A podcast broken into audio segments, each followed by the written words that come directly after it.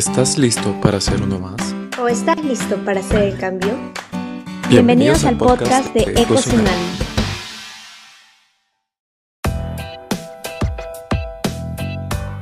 Hola chicos, bienvenidos a un nuevo podcast. Mi nombre es María Claudia y hoy les hablaremos acerca de los modelos económicos.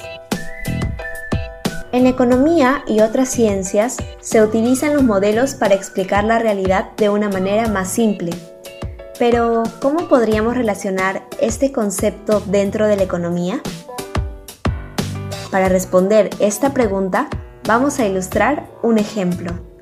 Sabemos que en los modelos de microeconomía se simplifican suponiendo que no existe la corrupción, aunque en realidad no es así. Sin embargo, si lo incluimos, el análisis de los modelos se tornaría muy complicado.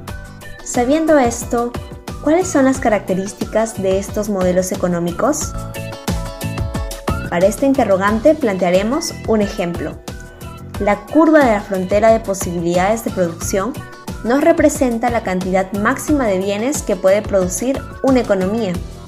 En este modelo se simplifica o se toma por suposición que la economía solo produce dos bienes, en este caso alimentos y ropa. Esta curva nos permite producir muchos alimentos o poca ropa, mucha ropa o pocos alimentos, o un punto entre los dos.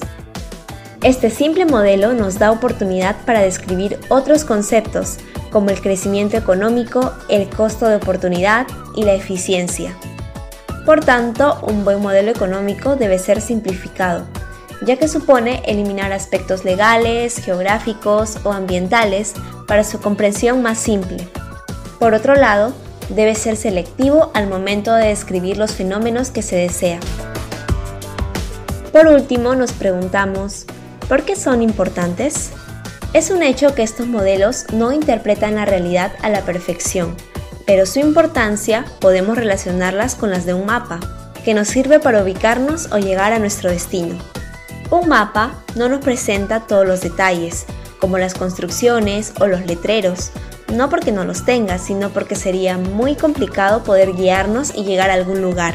Por tanto, los modelos económicos simplifican los detalles para permitirnos visualizar aquello que es realmente importante y de esta manera explicarnos más fácil la realidad. ¿Y tú, qué otro modelo económico importante conoces? No olviden de estar atentos a nuestros viernes de podcast. Muchas gracias y hasta la próxima.